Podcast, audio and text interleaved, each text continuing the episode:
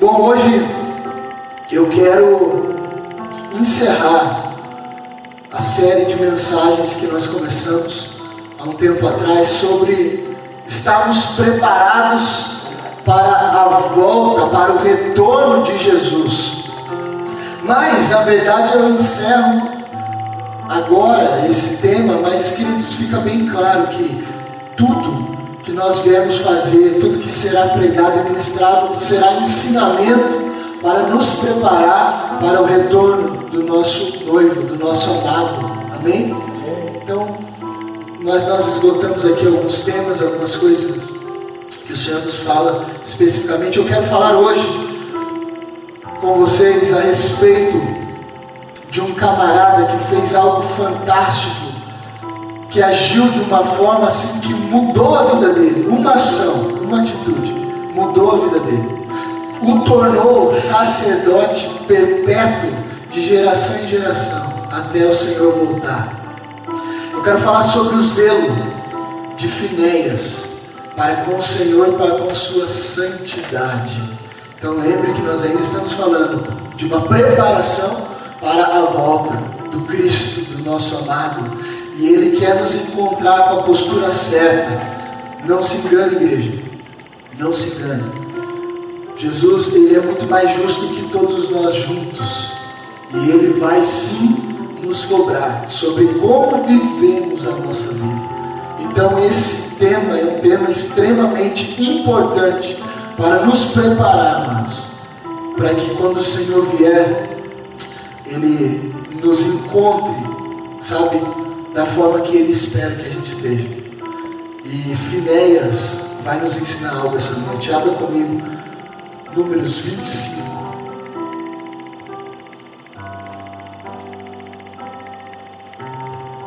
Todo mundo com a Bíbliazinha, celular, né? Não. Não tem? Aplicativo? Não? É.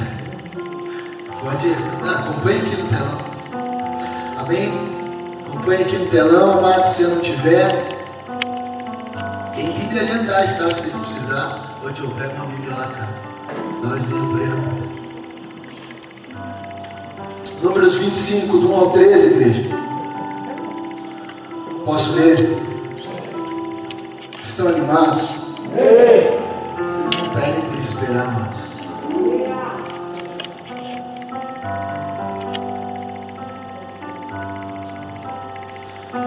Uma música que eu gosto do Felipe Vilela com Rodolfo Abrantes que diz assim: ó, e quando o fim vier, os loucos serão os primeiros a nos avisar.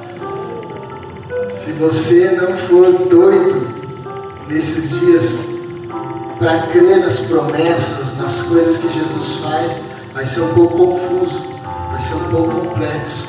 Por isso ele chama as coisas loucas para confundir as sábias. Números 25, igreja, do 1 ao 13, eu vou ler. Diz assim: ó. Enquanto Israel estava em Sitim, o povo começou a entregar-se à imoralidade sexual com mulheres moabitas, que os convidavam aos sacrifícios dos seus deuses.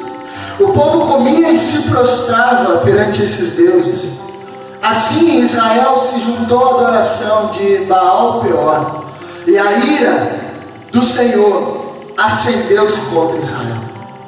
E o Senhor disse a Moisés: Prenda todos, diga chefes, todos os chefes desse povo, ou líderes. Olha a responsabilidade da liderança aqui, amados.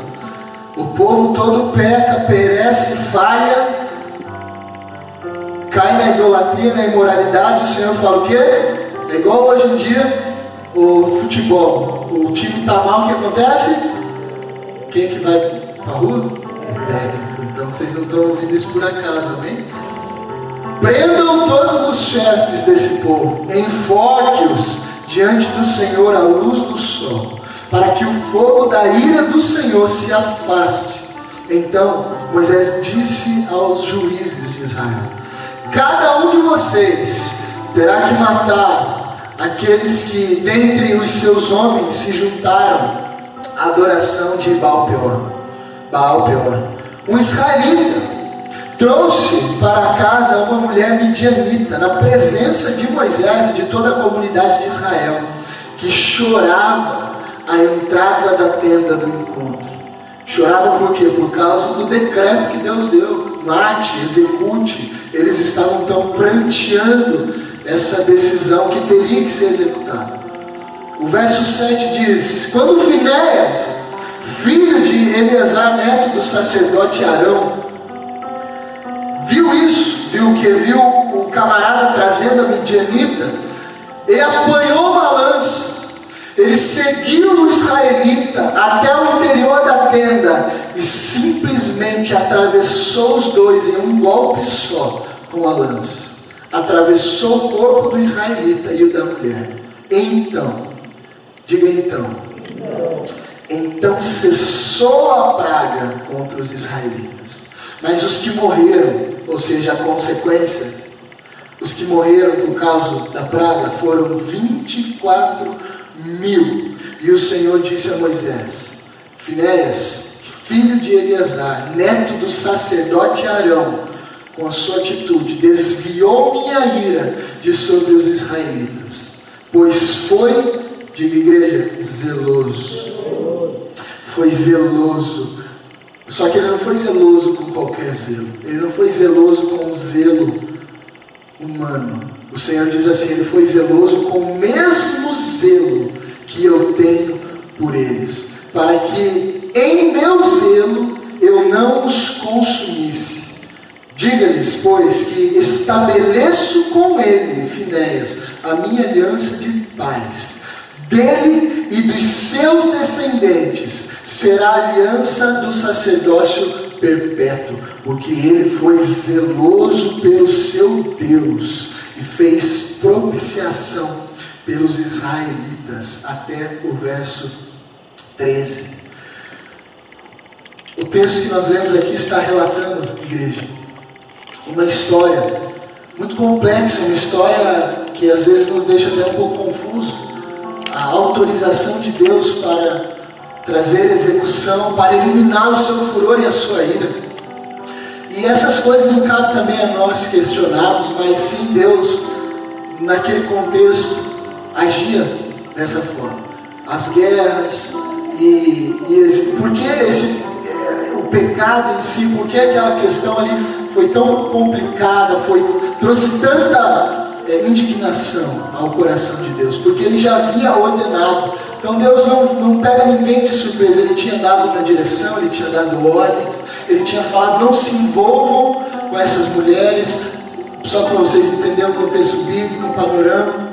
Havia um povo que não podia é, se envolver com o povo de Israel. Então Israel estava separado e eles tinham entre eles, casavam entre eles, eles para que mantessem a santidade, a pureza, a integridade, eles é, tinham filhos entre eles. E por que isso? A gente for perguntar, mas que bobagem, pastor, por quê?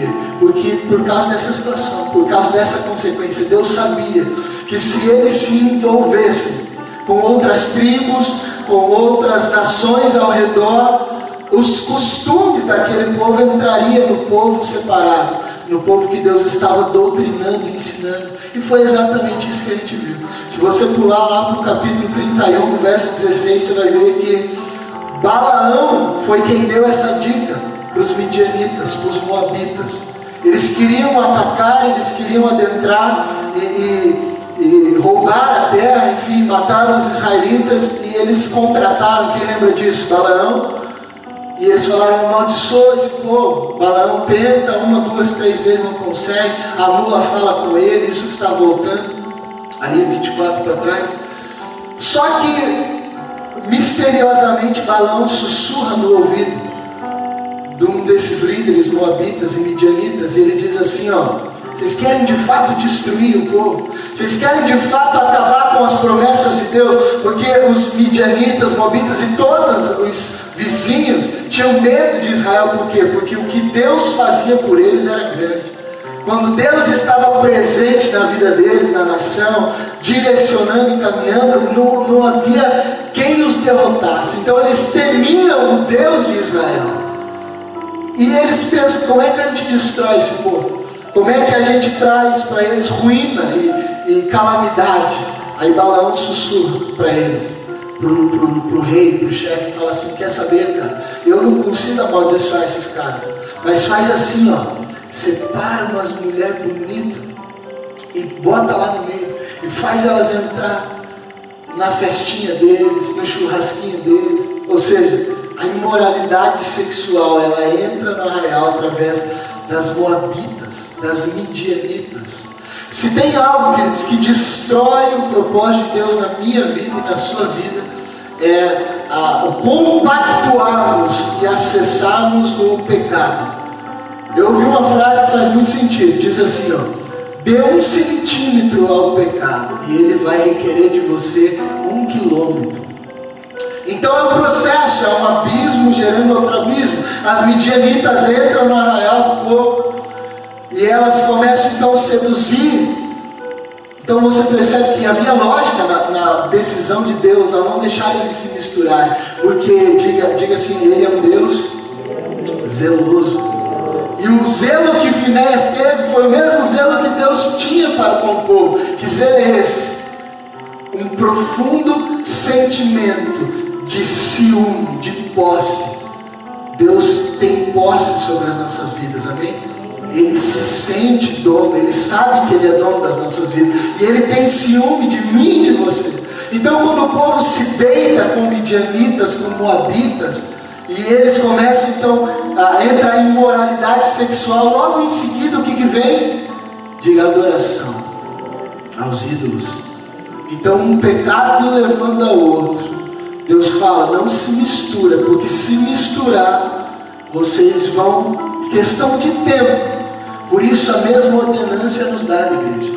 Não se mistura, cuidado, não se contamina. Porque se você se contaminar, se der um pequeno espaço ao pecado, é questão de tempo para que ele requeira de você toda a sua vida. E quando você menos esperar, amados, você que era crente, que servia, que amava a Deus, estará se prostrando a ídolos, estará adorando outras coisas que não é o Senhor.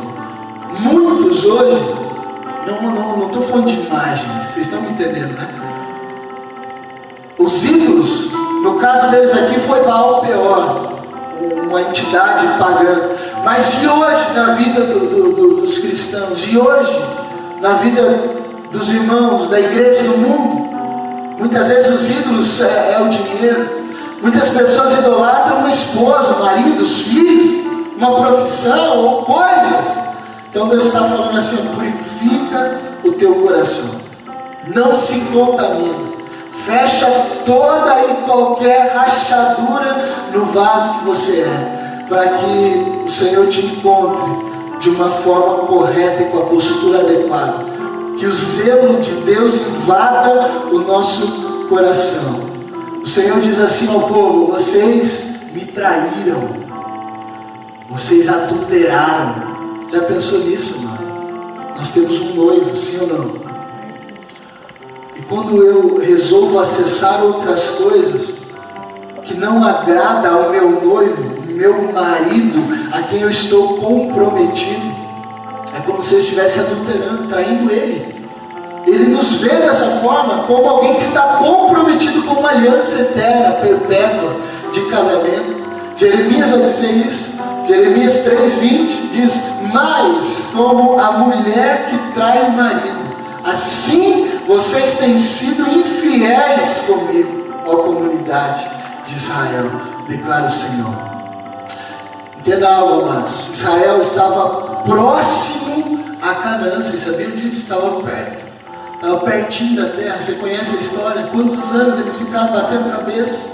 Quantos anos eles ficaram peregrinando, sofrendo sol e calor e fome, coisa arada? Fome não, porque Deus sustentava, mas o que eles queriam comer eles não tinham e muitos outros perrengues ali eles passaram, mas por um propósito, por um objetivo, acessar um lugar melhor, acessar o, o propósito eterno para o qual eles foram criados. Só que, perceba, pertinho da terra, eles abrem uma portinha para a imoralidade, eles abrem uma portinha para o pecado. E esse pecado vem como distração. E a distração os confunde de novo. E mais uma vez, 24 mil pessoas morreram por causa da falta de zelo, por causa da falta de sabedoria. Se a igreja do Senhor não for zelosa, se a igreja do Senhor não souber caminhar em cima do seu propósito, quantos defuntos, quantos cadáveres irão ficar no caminho. Pensa nisso. É o mesmo contexto. Pertinho, a gente está perto, sim ou não, igreja? Estamos perto de acessar um lugar incrível, de viver novos céus e nova terra. Estamos perto, eu e você estamos cumprindo o propósito eterno. Mas se a gente distrair com bobagem, distrair com coisinha vã, com prazer momentâneo e passageiro, a gente vai ficar preso nisso.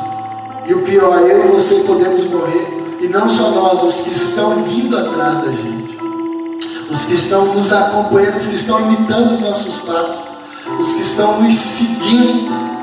A distração, ela é muito perigosa, igreja. Todas as vezes que nós permitimos que o pecado participe, nós perdemos o foco, sabia? Pode ver, todo, todo, todo mundo aqui já pecou, todo mundo aqui erra, todo mundo aqui já errou, já errou feio. Todo mundo aqui sabe que quando você erra feio, o que, que acontece? O que, que acontece, igreja que me ouve, quando você erra feio? Você não cai numa tristeza terrível, você não perde na hora o senso de propósito, de eternidade, de destino, porque o pecado ele vem como uma, uma espécie de de, de ferroada, é ele, ele assola, machuca, fere, tira nossa concentração. Então é exatamente isso que o pecado ele deseja fazer na minha vida na sua: tirar o foco, tirar o propósito, fazer a gente perder de vista o alvo. Quando o pecado encontra lugar no nosso coração, é questão de tempo, igreja para que a gente venha se dobrar a outros ídolos.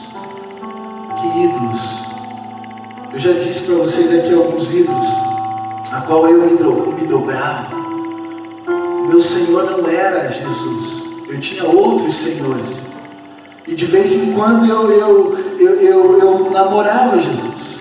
De vez em quando eu queria estar com Ele, me relacionar com Ele, ter intimidade com Ele. Mas em contrapartida, Durante a semana, o que eu tinha? Amantes. Que tipo de amantes? Drogas, imoralidade, lascívia, malícia, amantes. E esses amantes, eles exigem de você adoração, eles exigem de você culto. Alguns têm amantes como inveja, como cobiça. E por aí vai, a lista é grande. Então pensa nisso.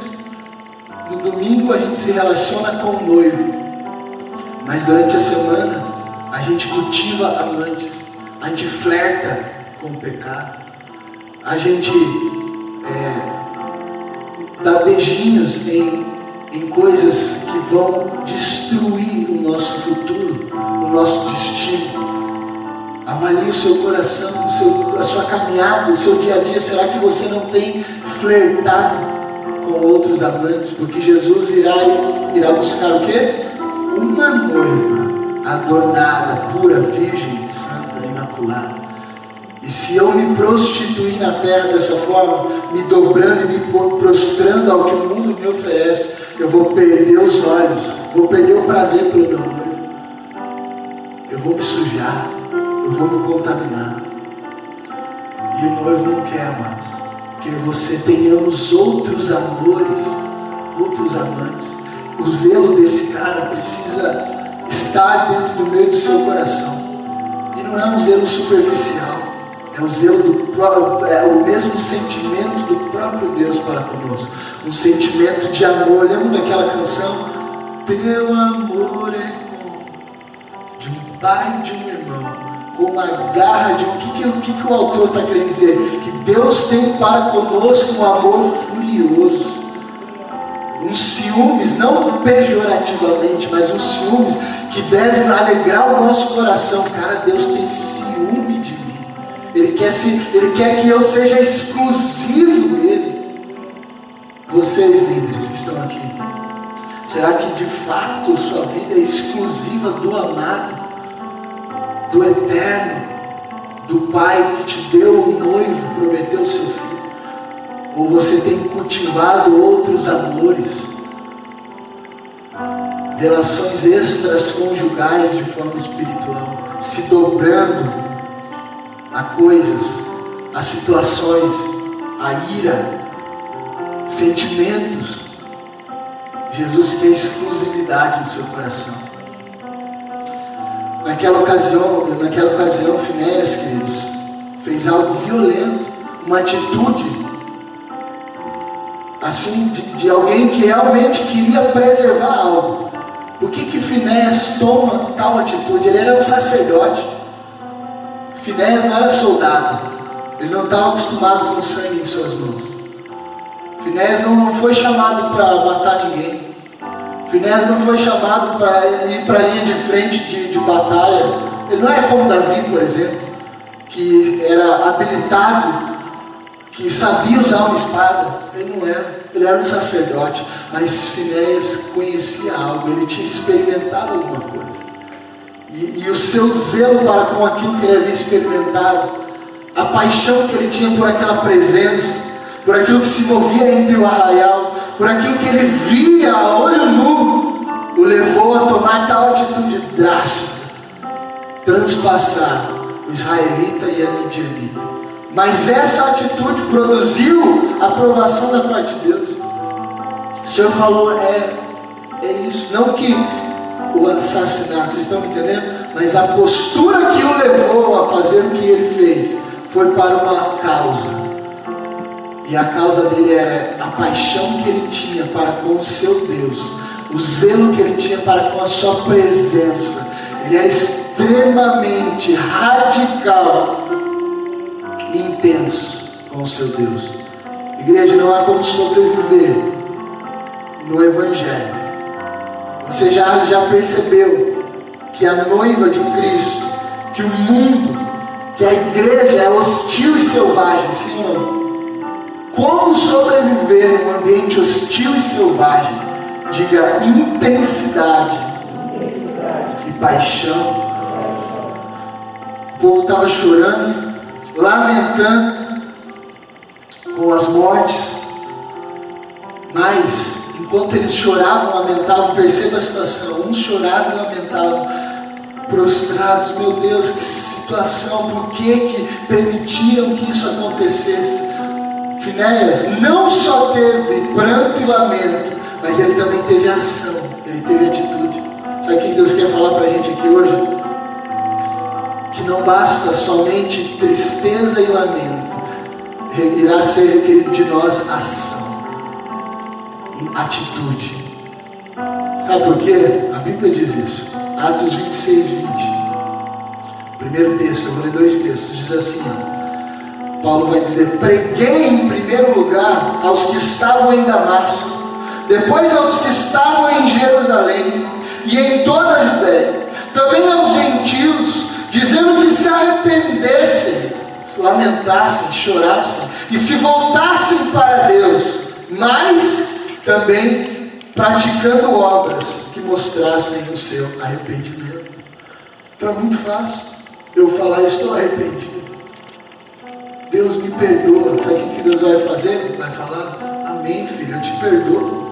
Você está perdoado, agora vai e não peques mais. Ou seja, não é só uma postura de contrição, igreja, para que o avivamento nos atinja e que eu e você percorramos esse estado de avivamento, haverá a primeira coisa: lamento, arrependimento, choro, lágrimas, sabe? Nós vamos precisar sentir em nossos corações isso. O zelo que o Senhor tem, nós vamos precisar sentir no nosso coração. Mas em contrapartida ele, ele recebe o nosso arrependimento. Mas ele fala assim, agora se levanta, filho, e haja de acordo com o seu arrependimento. Porque a gente está aqui, ó. Puxa, cometemos um erro grave. E aí você, meu Deus, todo mundo sujeito a errar.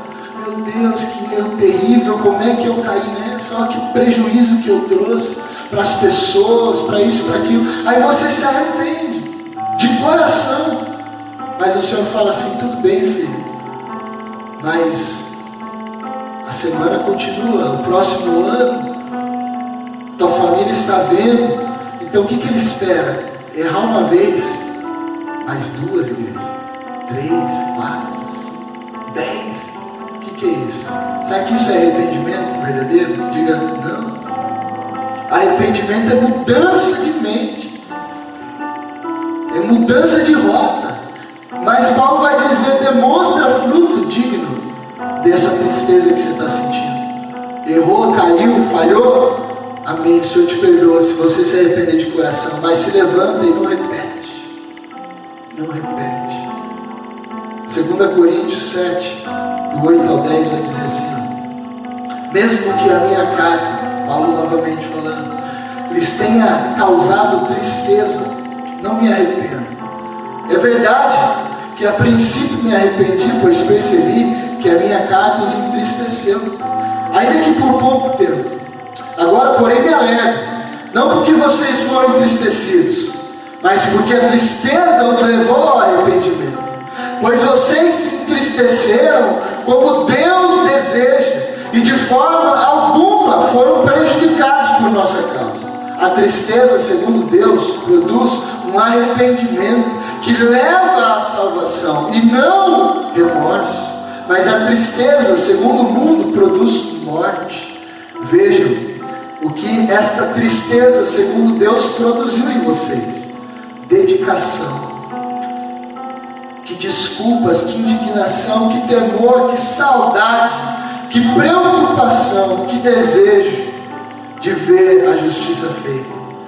Essa tristeza, segundo Deus, produz isso, produz indignação, produz dedicação, produz temor, produz saudade da presença, produz saudade do Senhor, produz preocupação pelo que estamos vivendo, pelo que estamos vendo, e o desejo de ver a justiça. Tristeza segundo Deus, amém, igreja? Em tudo vocês se mostraram inocentes a esse respeito. Finé, sendo sacerdote, estava tão triste como todos os outros, mas ele não se manteve apenas nesse estado de lamento. Ele se levanta e faz algo que os outros não pensaram. Então, que ação, que atitude nós, como igreja, vamos precisar tomar para que não ficamos apenas em palavras, mas sim que as nossas atitudes demonstrem a nossa indignação, a nossa tristeza, a vontade que temos de ver a justiça sendo estabelecida, o reino de Deus se achegando o zelo de Finéias, igreja, salvou talvez milhares, porque a conta foi 24 mil morreram, mas quantos mais não morreriam se ele não tivesse se levantado? Se eu e você não nos levantarmos com esse zelo pela presença e por quem o Senhor é, quantos mais morrerão? Quantos mais ficarão pelo caminho? Será que a nossa história deixará um rastro de destruição ou um rastro de salvação? Que tipo de história nós temos escrevido como igreja na cidade? Uma igreja que deixa um rastro de salvação ou uma igreja que deixa um rastro de destruição? Essa é a qualidade, amados, que nós precisamos desenvolver para que o Senhor nos encontre preparados. Diga zelo Sabe por que o zelo produz santidade? E a Bíblia vai dizer que sem santidade ninguém verá o Senhor. Se você não tivermos zelo pela presença de Deus, se os nossos serviços forem mecânicos e superficiais, sem zelo algum, de forma leviana, nós não estaremos produzindo para nós mesmos santidade. A santidade, você sabe, ela produz além de muitas outras coisas, ela preserva a sua vida. Aqueles caras que morreram lá morreram por quê? Porque não preservaram a santidade. Não foram zelosos para com a presença de Deus que estava no meio deles. A presença de Deus estava ali, queridos. A arca estava ali, o tabernáculo estava ali, eles viam coisas grandiosas e mesmo assim isso não foi suficiente para guardar a vida deles, para deixá-los zelosos com aquela presença. Existe um desejo, igreja, no coração de Deus a nosso respeito. E existe algo que verdadeiramente lhe agrada. Ele quer que o zelo gere em mim e você compromisso e comprometimento. Sabe que o Senhor vai encontrar hoje nessa casa? Compromisso e comprometimento. Os irmãos que me assistem estão comprometidos, têm um compromisso com o Senhor, compromisso com quem Ele é, com a sua santidade, comprometimento, igreja, com as suas verdades, com a sua palavra e com as coisas que lhe agradam. Porque eu tenho um compromisso com Deus, porque eu e você temos um compromisso com Deus, eu, eu e você nos comprometemos com a palavra dele. Porque eu e você temos um compromisso com Deus, eu me comprometo com as suas verdades. Porque eu e você temos um compromisso com Deus, eu me comprometo a viver a vida de Cristo. E compromisso gera zelo. E o zelo é algo que nós precisamos ter em nossos corações. Para finalizar, Romanos 12, 11. Nunca falte o zelo. Sejam fervorosos no Espírito e sirvam ao Senhor. Esse zelo invada a minha vida a sua. Davi disse isso uma vez: o zelo, meu zelo para com a casa do meu Deus me consumirá, ou seja, vai me mover, vai me deixar, sabe, angustiado, trabalhando ativamente, me consumirá o zelo, a paixão, o amor. Se nós não temos uma causa para morrer, nós não temos o direito de viver. Amém, queridos? Disse isso Martin Luther King. Se o homem não tem um motivo para que morrer, ele não deveria viver. Então, nosso motivo para termos zelo, paixão, comprometimento compromisso é porque nós temos uma causa. E eu e você não vamos abandonar esse barco, não vamos abandonar essa causa que nos moveu, nos salvou, nos trouxe até aqui. E hoje nós temos uma responsabilidade. Responsabilidade para com aquele que nos libertou e nos salvou. Amém? Nós estamos amarrados a Ele com cordas de amor. Não há mais para onde correr, não há mais para onde fugir. E nós vamos viver assim até o fim. E esse zelo vai nos proteger pela presença, por quem Deus é. Então, por favor, não abra nenhuma frestinha. Queridos, eu conheci pessoas que resolveram tocar um pouquinho que seja na arca e foi o suficiente para destruir. Tocou um pouquinho que seja em alguma coisa dessa terra. Homens que não deveriam fazer isso. Que a sua responsabilidade, seu nível de autoridade era alto já diante do Senhor. Deus esperava outra postura. Moisés é um exemplo. E tantos outros. Por uma atitude errada.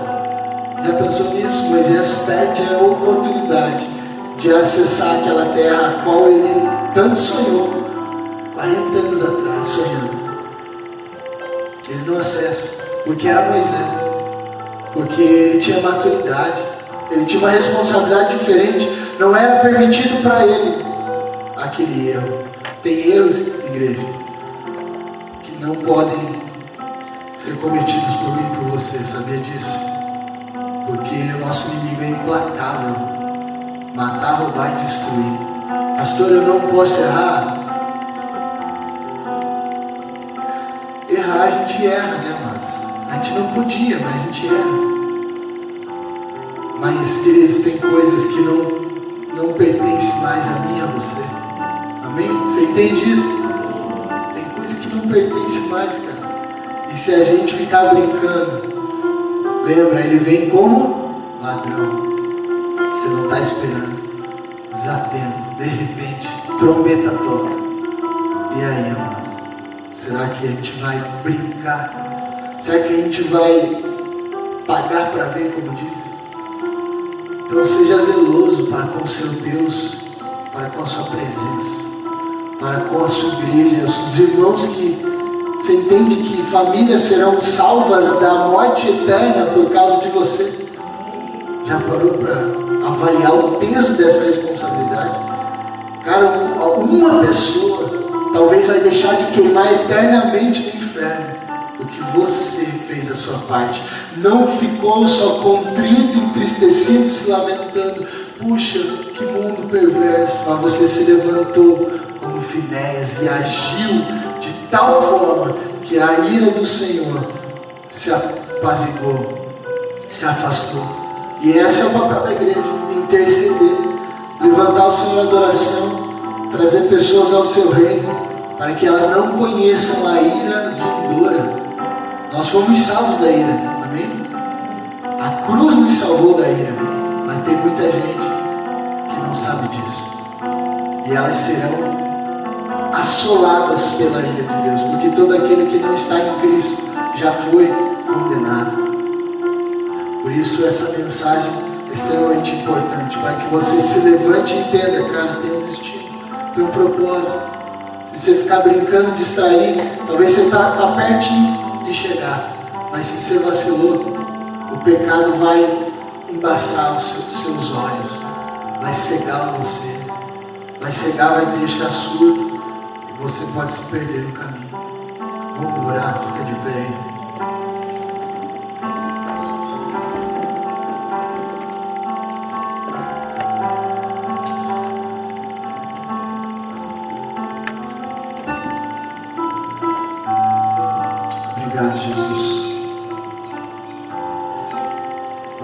Estamos num ambiente de adoração, papai, de reverência, de humildade. Papai, que o arrependimento que o Senhor está produzindo em nosso coração nesses dias, eu sei que não é para a gente aqui apenas, é para a tua igreja, nos conduzindo em novidade de vida, que esse arrependimento não fique apenas em palavras, não fique apenas em lágrimas, mas que o arrependimento, Pai, possa produzir em nossa vida, em nossas igrejas, ação, Papai, atitude, compromisso e comprometimento. Que o zelo para com o Senhor, com a tua presença, produza santidade, e a santidade nos protege, protege o nosso coração, que a santidade que o zelo produziu em nós, protege os nossos olhos, as nossas mãos, os nossos pés de tropeçar. Papai, nós não queremos, como o apóstolo Paulo disse, pregar aos outros e, e ele ser reprovado pela sua pregação. Todos aqui, Pai, estão comprometidos contigo, Senhor. Eles não estão comprometidos com uma igreja apenas eles estão comprometidos, nós estamos como dono da igreja, como dono do universo. O Senhor é o dono da seara, da plantação. O Senhor é o dono dos trabalhadores, o Senhor é o dono do, da semeadura, da colheita. Não é justo, Pai, que nós venhamos agir de forma negligente e irresponsável para com o teu reino para com a tua casa, para com a tua igreja, para com as pessoas. Papai, talvez milhares de vidas serão poupadas, Senhor, nessa cidade, papai. Se essa igreja se comprometer a andar de forma zelosa, milhares de vidas serão salvas da eternidade, Pai, num lugar terrível de choro e ranger de dentes. Que possamos ser encontrados com essa atitude, Pai, assim como o Finéias teve. Que essa atitude invada o nosso coração. Que essa sede de justiça, Senhor. Que essa raça, que esse desejo por conservar a presença, por conservar a glória, por conservar, Senhor, a tua santidade em nós, que isso invada o nosso ser e nos conduza direcione os nossos passos, que não venhamos mais cometer os mesmos erros do passado, papai, que atrás de nós fique um rastro de salvação, e não de destruição, Senhor. Porque um dia nós estávamos condenados e o Senhor nos achou, usou pessoas, usou uma igreja, e assim nós queremos ser, papai. Que Finés nos inspire essa noite a preservar com unhas e dentes, Senhor, a tua santidade, a tua beleza, Senhor. Que Finés nos inspire a caminhar de forma correta, íntegra, sincera, papai. Não nos deixe brincar, Senhor, com a igreja. Não nos deixe brincar com a tua santidade, com o destino, papai, nosso das pessoas. Invade o nosso coração, Jesus, com o espírito de sabedoria, de revelação, de amor. Que a gente possa conservar, papai. Que ainda que todos se corrompam, se percam, papai. Assim como estava o arraial naquela ocasião. Todos pecando, todos se deitando, se prostrando a outros ídolos. Um homem se levanta. Aqui nós estamos e vários irmãos, papai. Que todos aqui se comprometam, se levantem em sua cidade, se levantem na sua família, se levantem aonde estão no trabalho, na faculdade, para cessar a fúria e a ira do Senhor, através de uma atitude de arrependimento, de boas obras, papai. Nos usa, Pai, nos usa nos usa, Senhor, em nome de Jesus. Nós estamos nos preparando para o seu retorno, Jesus. E não seremos confundidos. A tua palavra diz que nos últimos dias virão muitos falsos profetas. Muitos enganarão em teu nome, mas nós não seremos confundidos. Porque os nossos olhos estão em ti, autor e consumador da nossa fé. Obrigado, Jesus queria orar pelos irmãos que nos acompanham na internet agora. Você que gostaria, querido, de se comprometer com Jesus, com a sua palavra, com o seu reino, abraçar esse compromisso, viver uma vida diferente, completamente diferente. E por favor, não faça isso se você não tem interesse de mudar de vida. Não faça isso se o teu interesse não é nascer de novo, nascer não mais para a sua vida, mas para a glória de Deus. Não faça essa oração.